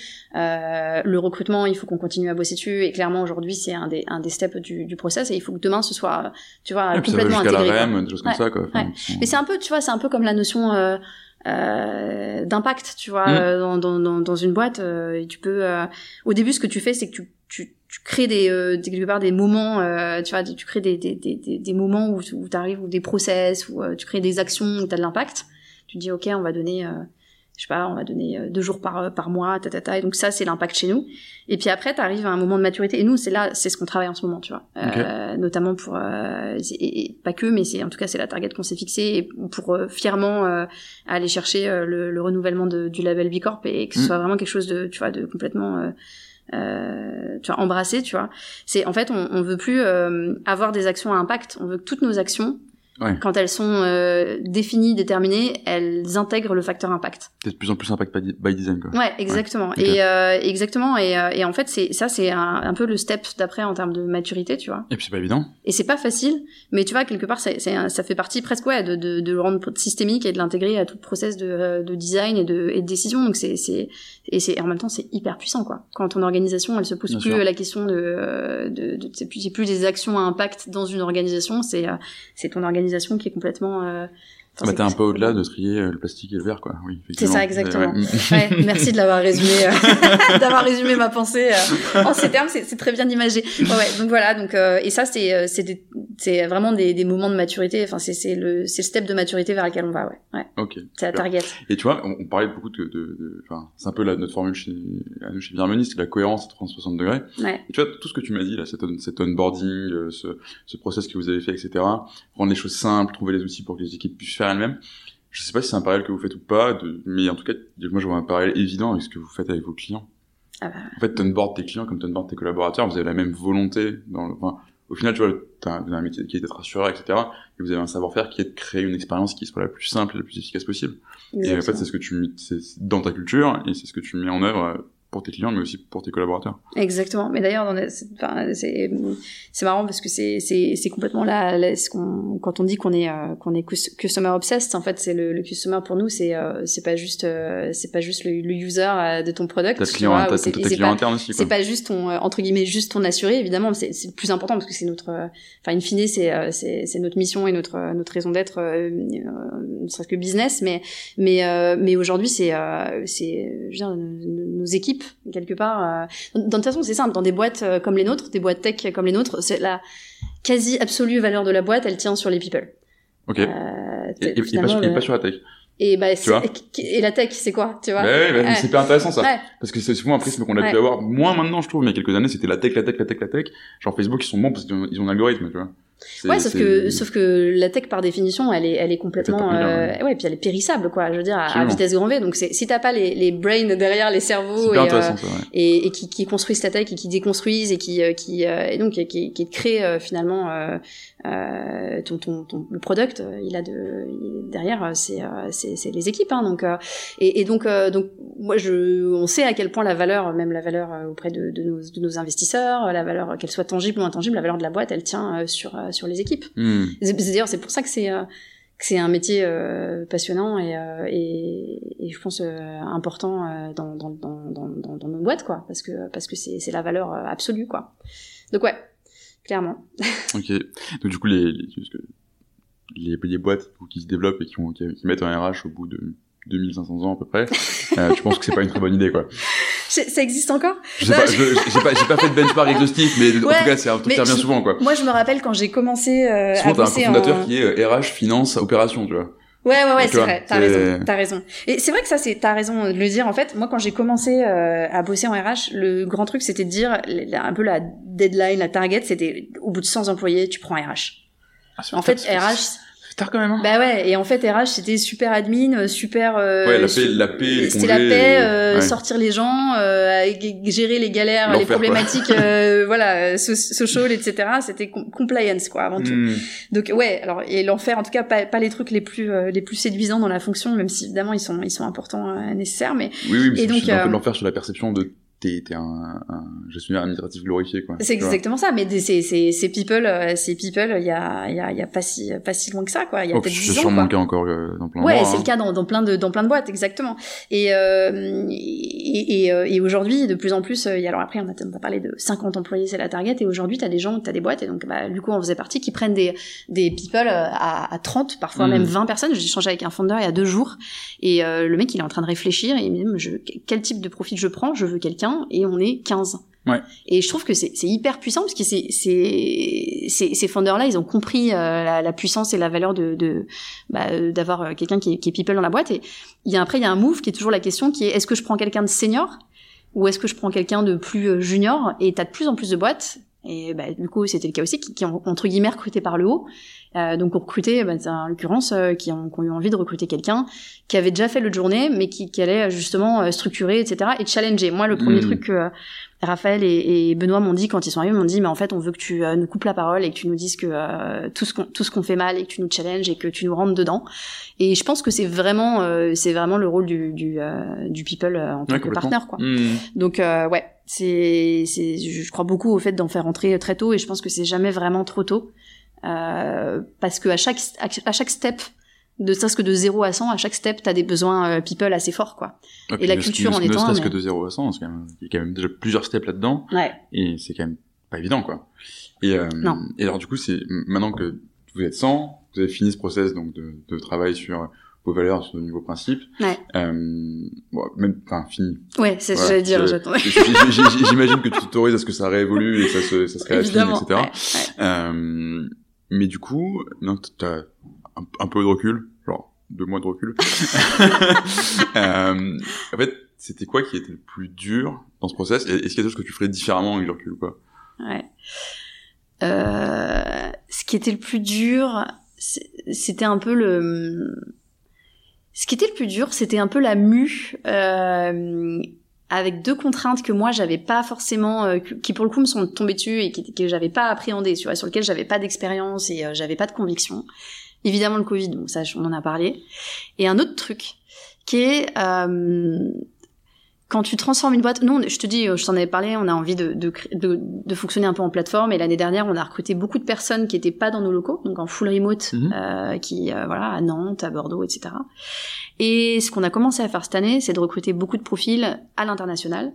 Euh, et on l'avait déjà un petit peu initié l'année dernière, mais on a, on a des non francophones aussi. Euh, et c'est important pour nous euh, d'avoir euh, des, enfin, d'être hyper inclusif et donc de recruter beaucoup de profils qui viennent de plein d'endroits différents et notamment qui partagent pas notre langue.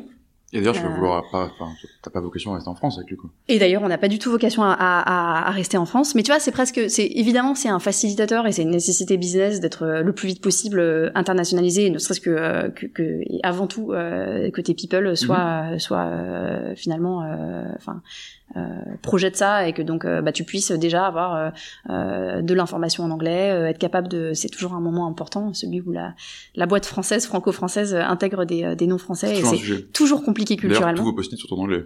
Ouais, et en fait, tout notre- tout contenu est en anglais et en fait mais ça je, je, je t'en parlais mais c'est c'est en fait c'est ce qui a été euh, je crois la mue la plus compliquée Tu m'étonnes. parce qu'en fait on est passé d'une boîte où il y avait ce truc là fort dès le début euh, porté par Raph, Ben et les équipes mais quand t'es euh, 30 dans le même bureau et plutôt euh, plutôt encore franco-français etc on Ah. est français hein. à un moment Ah bah, donné on parle parler- tu français Tu vas pas te parler euh, anglais entre français, c'est toujours ridicule. Quoi. et ben, et ben, et c'est ridicule. Et en même temps, moi, je, tu, tu vois, je, alors à l'époque, je trouvais ça ridicule, mais chez L'Oréal, on, on parlait toujours anglais, et même quand parfois il y avait que des français ça, dans la. Et, et alors, alors, à l'époque, je trouvais ça absolument ridicule. Ah, J'ai du mal. Hein. Et maintenant, je comprends le, je comprends le côté, euh, je, je comprends le, la, la- le principe de, de rigueur et, euh, et ce qu'il y a Mm.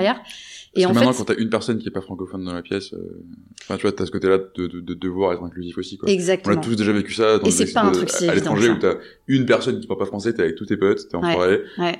et t'as la flemme, quoi. Et voilà, et on est français, donc on a la flemme. Et moi, c'est ce que je répète à chaque fois en onboarding et tout le temps, je leur dis, euh, en fait, on est français, donc par définition, on est lazy, on n'a pas envie.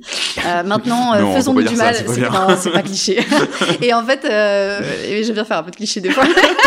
mais, euh, mais et en fait, je leur dis, en fait, euh, si vous avez parlé anglais, parce que si vous avez quelqu'un qui est dans votre deuxième cercle, c'est-à-dire que vous, euh, vous êtes tous à table, et il y a quelqu'un qui est en train de se faire cuire un œuf, et euh, vous avez l'impression que cette personne n'est pas dans votre conversation, si vous parlez français, elle sera jamais dans votre conversation. Hmm. Si vous parlez anglais, vous lui donnez une opportunité de d'arriver dans le premier sûr. cercle de conversation. Et donc ça c'est valable, euh, je dirais en termes de c'est c'est du c'est du c'est tout bête, hein. c'est euh, le c'est euh, le fait de de- d'engager les gens, euh, de créer une cohésion, un collectif, etc.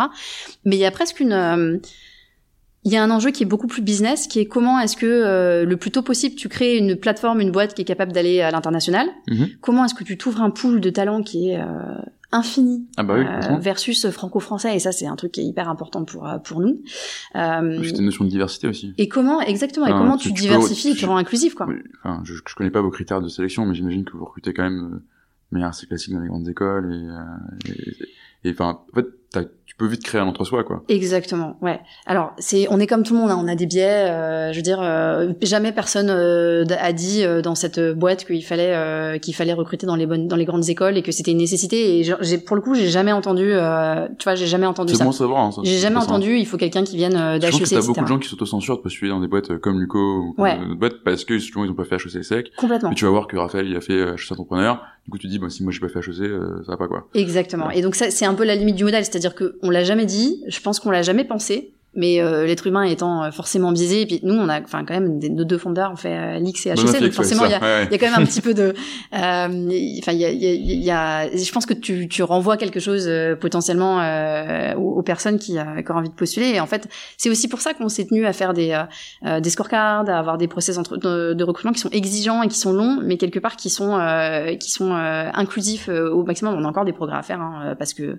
je veux dire, c'est l'excellence. Il faut essayer d'être capable de qualifier ce que c'est l'excellence et euh, de sortir de. euh, bah, c'est pas juste l'excellence pour un HEC, c'est Mhm, l'excellence tout court Ouais. mais, mais en tout cas de pas compromettre l'excellence mais mais d'ouvrir et, euh, et, et donc ça c'est ça c'est important euh, c'est hyper euh, hyper fort et tu vois on a on a fait des trucs bêtes par exemple enfin c'est pas bête du tout d'ailleurs mais par exemple en- sur nos pour toutes nos équipes tech Assez tôt, on a mis, euh, on a mis en place euh, un QCM qui dure un quart d'heure euh, tout au début du, du process, qui est le premier truc qu'on envoie, qui est l'espèce de socle de base de compétences. Et en fait, on l'envoie à quasiment, euh, je dirais que là où on l'aura envoyé à 20 ou 30% des profils, on l'envoie à, je sais pas, j'ai pas les datas, mais tu vois, quasiment tous les profils. En tout cas, on sélectionne de manière beaucoup plus large. Et c'est une manière de dire, créons-nous des bonnes surprises. Surtout pour les devs. Exactement. Et de pas discriminer, de tu vois, sur les écoles pour les pour les devs. pour le coup, ça on n'a jamais fait. Mais, mais, tu peux, mais tu peux quand même avoir ce truc de, ok, je recrute pas sur la school, mais je recrute sur le background et les belles boîtes avant. Ouais et c'est un peu nous on n'a pas trop le piège de la de la de la top school euh, pour les techs on l'a on l'a pas euh, mais on peut toujours avoir le biais on est tous humains d'avoir le biais de ah c'est une belle boîte donc il a donc il a eu des belles tu vois bien sûr. et euh, et en fait c'est c'est parfois et souvent vrai sauf que ça veut pas dire qu'il faut pas euh, ouvrir la porte à des profils qui qui ont une extra value et qui ont pas vécu ces boîtes fait à faire ça. Exactement. parce autant tu connais très bien le classement des grandes écoles en France autant je sais pas, si, hein. si, je prends des talents check tu veux moi je suis pas obligé de te dire qui qui quelles sont les bonnes écoles euh, Alors on a fait ça hein, quand même, on a mappé les belles écoles. Ah, mais mais, euh, mais mais indépendamment de ça, ouais, c'est une vraie volonté et on a on a enfin on croit beaucoup à ça et donc en fait cette logique de euh, pour revenir à ta, à ta question initiale qui était avec quoi on a galéré euh, l'année dernière. Moi j'ai galéré que je me suis retrouvée parfois un peu démunie. C'est ok, comment est-ce que tu fais pour vivre tout ce change, donc tout ce qu'on a décrit qui pour le coup est pas évident mais systémique et donc on a des tools, tu vois. Euh, comment tu fais pour le vivre dans une boîte où tout le monde se retrouve à distance avec le Covid, tout le monde vit un peu des situations de détresse ou de difficultés personnelles, donc faut, faut rassembler et euh, rassembler à distance. Et en même temps, on fait une mue qui est, on passe de, euh, on était tous plutôt en train de parler franco-français avec des franco-français dans une salle. Et là maintenant, on est tous à distance. On veut partager le knowledge. Knowledge is power. Donc, on veut écrire au maximum. On va faire plus d'asynchrone et on veut le faire en anglais. Mm-hmm. Et, euh, et, donc on va aller chercher cette culture là avec à travers plein de trucs. Tu vois, on a une manière de bosser qu'on a qu'on a enfin beaucoup réfléchi et qu'on a qu'on a écrit pour le coup qu'on a mhm. posé aussi sur papier. Qui s'appelle The Way We Work et donc on, on voilà on parle beaucoup d'asynchrone. Euh, on fait ce qu'on appelle des lucky shoes c'est euh, voilà le fait de pouvoir euh, ouvrir des euh, poser des questions et ouvrir la, la, le process euh, de décision à l'ensemble de, des équipes de la boîte etc sur des sujets importants. Dernier en date sur lequel on s'est posé beaucoup de questions c'est ouvrir les grilles de salaire les diffuser à tous etc donc ça peut être des questions people mais ou mm. d'orga mais pas que. Ça peut être des questions sur le product ça peut être des questions sur la tech etc donc des choix un peu un peu forts, on va les euh, les confronter à tous et donc on a on a créé tu vois des un peu des euh, euh, des process ou des moments ou des, des outils pour travailler cette cette culture plus décentralisée, plus plateforme, plus internationale, plus asynchrone. Mais il n'empêche que c'était une révolution absolue. Mmh. Et donc comment tu fais pour faire en sorte de créer ça euh, un peu en course en avant tout en faisant attention euh, aux anciens, aux gens, euh, à la diversité, aux gens qui peuvent être seuls parfois chez eux, etc. Euh... Tellement de, part, de, de, moving, de moving parts, parce que j'ai pas le mot français, ouais. mais euh, t'as tellement de trucs en même temps à gérer. quoi. C'est ça. Donc on s'est pris une vague, hein, mais je pense comme toutes les boîtes. Mais après, elle était saine cette boîte et on s'est vachement répété avec... C'est ça que ça sert la culture. Genre que tu es, ouais. que tu es formalisé, que tu es défini ou pas, genre Enfin, c'est un truc que je dis souvent aussi, tu vois. Culture, c'est très cool quand ça va bien. Ouais. mais là où t'es vraiment content de l'avoir, c'est quand ça va pas bien. c'est clair. Parce que tu peux, enfin, tu peux exploser en vol, hein, si t'as pas une, si t'as pas une culture qui est saine, si t'as pas des gens qui sont alignés, euh, si tout le monde rame pas dans la même direction pour faire travailler sur la vague, justement, tu vois, pour rester dans la métaphore euh, nautique. Ouais. Euh, enfin, en fait, tu, tu, mais couler complètement quoi. Ouais, c'est clair, c'est clair. Ouais ouais et euh... Tu vois tout ce sujet c'est pas du tout juste un truc euh, on est content, on a mis des jolis mots euh, catchy sur les murs quoi. Non non, c'est clair, c'est clair. Et mais c'est enfin c'est vrai et euh, et je pense que c'est ça nous a un peu sauvé euh, voilà, ça nous a aidé à, à, vivre ce truc quoi, ce truc fou qui est pas terminé mais qui est euh, qui est de de, enfin, de complètement se réinventer et puis t'as plus la soupape quoi. T'as plus en fait tu dois tu dois raccrocher à ça parce que t'as plus les moments ensemble euh, t'as plus le, collectif qui se crée un peu naturellement mmh. euh, le, le, fait d'aller boire des verres euh, d'aller boire des bières euh, voilà une fois par semaine ou d'organiser ces moments là tu les as plus. Donc comment tu fais? Euh, t'es obligé de réinventer des formats donc voilà, je t'ai, je t'ai dit, on a, on a, on a tenté plein de trucs. Hein. Il y a des trucs qui, euh, qui ont marché un peu, qui marchent plus. Il y a des trucs qui ont très bien marché. Euh, enfin voilà, on est, on est un peu comme tout le monde. On a essayé plein de choses. C'est ce qu'il faut faire, hein, ouais. de toute façon. Enfin... c'est clair. Entre les, euh, les, euh, les off-site à 100 personnes sur Discord, là c'est le moment où tu te dis, ok, il faut créer un moment ensemble. J'ai trop peur, ça va foirer, mais ok, euh, fake it until you make it. J'annonce, je, pose la date sur euh, sur le sur l'agenda et là tu te dis ok tout le monde a. Qu'est-ce qu'on fait maintenant C'est la merde. Et, euh, et c'est un peu comme ça qu'on a en, bah, fait euh, un peu l'audace quoi. Tu vois. Ouais, ouais. Hmm. Et c'est que je, je, ça c'est un truc qui est assez fort chez nous aussi. C'est et c'est c'est un peu c'est le côté audacieux tu vois d'avoir envie d'être parfois un peu la locomotive et pas le dernier wagon. Et c'est c'est valable sur les problématiques d'organisation. C'est valable sur le le work from anywhere, le côté tu vois le, le fait de pouvoir euh, bosser vraiment de là où tu veux et, et, pas juste avec un milliard de sous-conditions, etc. Euh, donc c'est des trucs qui sont un, peu forts et en fait, on, des fois, on aime bien se faire mal, mais on, on aime bien aller chercher un peu la difficulté et, être un peu jusqu'au boutiste et, philosophique et c'est c'est ça fait partie de la culture de la boîte. T'es audacieux, quoi. Mm. Exactement. Alors du coup, ce serait quoi le on va se mettre un peu à contribution, tu vois, euh, pour les gens qui écoutent. Euh, c'est quoi le conseil que tu donnerais à un dirigeant ou à un VP People, enfin en tout cas de, d'une boîte qui s'apprête à rentrer dans une, dans une phase d'hypercroissance, quoi. En tout cas, qui sait qu'il veut aller, qui sait, ce qu'ils veulent vivre, et ils veulent aller là, quoi. Ouais. Bah, au fondateur, recruter un, un RH. voilà. ça c'est fait. si je fais pas un peu de lobbying, c'est pas marrant. Euh, non, et puis euh, je, je, dirais euh, de. Alors le paradoxe, euh, c'est euh, que c'est parce qu'on n'a pas tellement fait, mais euh, de savoir se faire accompagner. Euh, hmm. tu vois, d'aller chercher, de pas euh, le vivre comme une, une forme d'échec. Soit dit en passant, ce que vous avez fait là, je sais pas hmm. si t'as des facilitateurs en interne, des designers, des trucs comme ça qui t'ont aidé à faire ça, mais j'ai rarement vu des, enfin, des, un, des workshops organisés aussi bien facilités, etc. Parce que c'est pas, enfin, c'est quand même un vrai métier, tu vois peux pas trop te lever le matin et te dire ça y est on va faire un workshop à, à 100 personnes euh, et franchement on avait parlé effectivement et vous l'avez voulu faire vous-même et en fait tu vois c'est honorable etc enfin, mais, et en fait franchement vous en êtes plutôt très bien sorti pour quelqu'un c'est le métier de faire ces workshops là tu vois euh, c'est plutôt très cool et, et c'est pourtant c'est très difficile à faire seul quoi Ouais, ouais, bah, je, enfin, clairement, euh, je pense que c'était pas parfait, hein, évidemment. Ah, c'est jamais parfait, de toute façon. Euh, et en fait, euh, c'était un peu le, je t'avais dit, on savait pas trop jusqu'à quel point on le cadrait. Et en fait, euh, j'avais pris un conseil pour le coup d'un coach qui m'avait dit, j'avais parlé 10 minutes à un pote qui est coach qui m'avait dit, c'est un moment de change et un moment de collectif autant que le reste.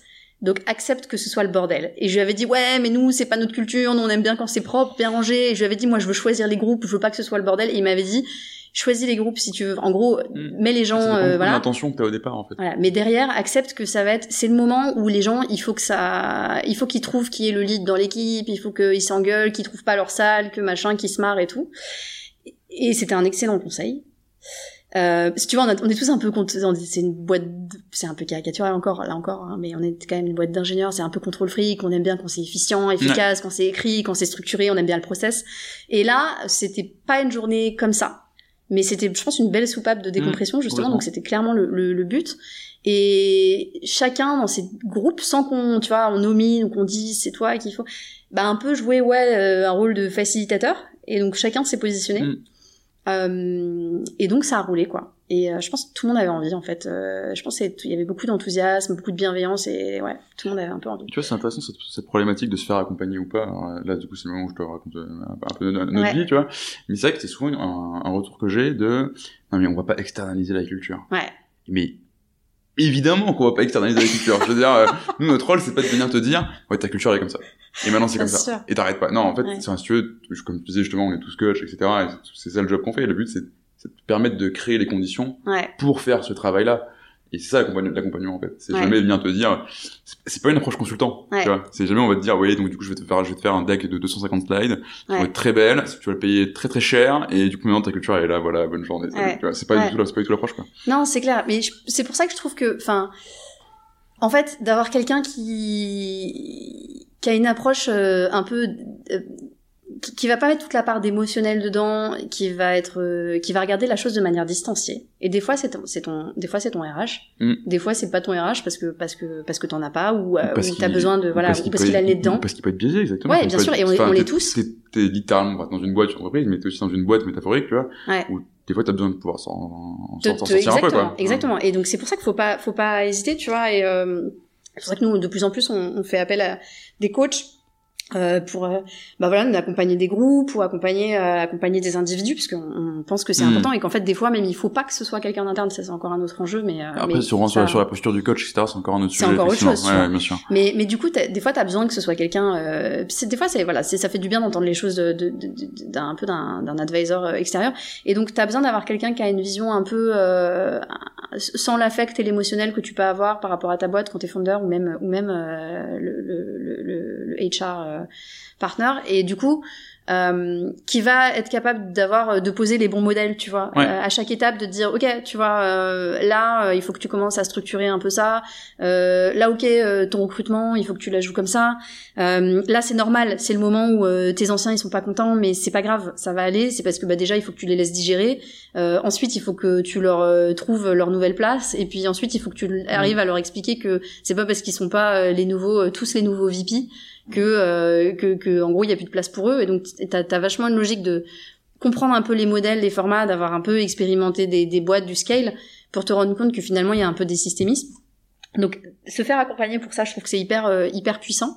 Euh, pareil pour la perf pa- pareil pour tout- toutes ces choses là finalement la culture tous ces tous ces tous ces trucs qui sont importants. Euh, et puis euh, un peu d'embrasser sa deuxième enfin deuxième truc que je dirais c'est euh, justement de pas te faire de pas se faire des idées préconçues sur ce qu'est la culture euh, un peu de, de faire cet exercice de se connaître de savoir qui on est etc de pas le faker tu vois de pas euh, vouloir euh, être la boîte qu'on a, Ouais. à laquelle on a envie de ressembler Ah non, et de tu vois de terrible. voilà Ouais. et ça c'est un peu c'est un peu un défaut que tu peux avoir euh, et, et une fois que tu as fait ça d'embrasser le truc c'est-à-dire de Tu- recruter Tu peux avoir euh, l'aspirationnel, mais faut être honnête, quoi. Ouais, faut être honnête. Et puis, euh, et puis l'aspirationnel, il peut être. Enfin, tu vois, je te prends un exemple de. Enfin, par exemple, si tu prends l'exemple de, euh, de Rocket Internet. Ouais. C'est une culture, c'est une boîte qui a une culture ou Netflix, tu vois. Mhm. C'est des boîtes qui ont des cultures hyper fortes, euh, hyper euh, assumées et hyper clivantes. Euh, Rocket, euh, encore un peu caricatural, mais tu t'y vas, t'y vas parce que t'es es junior, tu sais qu'on va te filer un costard trop grand pour toi, que tu vas avoir euh, 80, 70% des skills ou même moins, et qu'on va te filer un- une équipe de, de, de 30 euh, ou un pays à ouvrir. Bon, c'est un tout petit peu moins vrai maintenant, mais c'était l'époque Rocket. Ouais, voilà. Tu vois, euh, tu vois, on va, on va te filer le, on va te filer, on va te filer le, les, un ownership énorme et tu vas, et tu vas apprendre sur le tas. Mais tu sais que c'est guerrier, tu sais que c'est dur, tu sais que tu peux sauter euh, chaque jour, donc tu sais que ton rapport au risque il est plus fort. Euh, mais t'y vas parce que tu prends le coup d'accélérateur et que c'est Mhm. la culture et que c'est guerrier, etc. Et donc, en fait, et Netflix, pareil, tu vois, t'as des, t'as des boîtes qui ont des, qui ont des cultures hyper fortes. Et en fait, une fois que tu sais que t'as compris qui t'es, euh, que tu l'assumes, que tu l'as formalisé, que tu l'embrasses, bah en fait, recrute les bonnes personnes. Et c'est là que, tu vois, en fait, euh, en fait, ce qui, l'enjeu et la difficulté du recrutement dans des boîtes comme les nôtres, etc., d'aller vite et de recruter beaucoup et bien, évidemment, c'est de recruter des personnes euh, compétentes, mais ça, c'est même plus un débat. Et bien sûr, il faut recruter. Mieux. Mais c'est plutôt, Ouais. voilà, Tu vas pas y arriver pas des, des, des, quoi. voilà, des gens pas très bons tout le temps, c'est, c'est, voilà. Mais donc ça, c'est, ça, c'est une évidence, mais en fait, ce qui fait que souvent ça fit ou ça misfit et que les gens sont engagés dans la durée, c'est un peu ce fit aspirationnel. C'est est-ce que les gens trouvent, s'y retrouvent à ce moment-là, dans la culture de la boîte, à sur ce momentum, sur ce rôle-là, et après, quelque part, euh, bah oui, la plupart du temps, euh, t'as recruté des gens compétents, donc ça fonctionne, et puis ils sont smart, donc ils apprennent, mais, euh, donc, c'est la dissonance que tu peux avoir entre ta culture et les aspirations des gens et ce qu'ils sont qui, qui peut faire beaucoup de dégâts. Hmm. Euh, et après, ça ruisselle, tu vois, quand t'as pas des, des gens Mhm. alignés, etc. Donc, euh, je dirais à la personne de mettre beaucoup d'énergie à, à définir ça. Euh, pas hésiter à se faire accompagner si elle pense qu'elle peut pas le faire toute seule, parce que finalement, c'est un truc qui est pas facile à prendre en main. Euh, Quelqu'un pour donner le cadre, évidemment, et pas et pas écrire euh, qui euh, qui euh, qui on est. Et, et ensuite l'embrasser, quoi, avec tous les trucs tous les trucs dirty, tous les trucs chouettes, voilà, et de trouver des gens qui qui collent à qui collent à ce truc-là, quoi. Ok. Voilà ce que Génial. je dirais. euh, Génial. bah, écoute, j'espère qu'ils seront beaucoup écoutés. Euh, bon, je pense qu'on pourrait en parler encore pendant trois heures. Ouais, probablement. Mais je crois qu'on on peut pas. Euh, parce que tu as, toi, tu vas peut-être avoir autre chose à faire de ta journée. Et puis, je pense que les gens vont mourir si, si restent pendant pendant trois heures et demie sur le podcast. Exactement. Si on peut aller prendre un café et terminer la conversation. Ouais. Pas grave. je pense que c'est ce qui va se passer, effectivement. C'est ça. Mais écoute, en tout cas, euh, un énorme merci pour ça. C'était vraiment super. Euh, je te plaisir. propose qu'on s'arrête là-dessus. Sauf si- s'il y a une question que je t'ai pas posée ou un truc dont Ça tu me va bien parler. Comme conclusion. C'est bien, euh, c'est c'est hein. une chouette conclusion. C'était assez puissant comme conclusion, je trouve, je Ouais, trouve aussi. ouais, ça me va. Bah écoute, merci beaucoup. Merci Vincent. Et puis à bientôt. Ouais, à bientôt. Salut.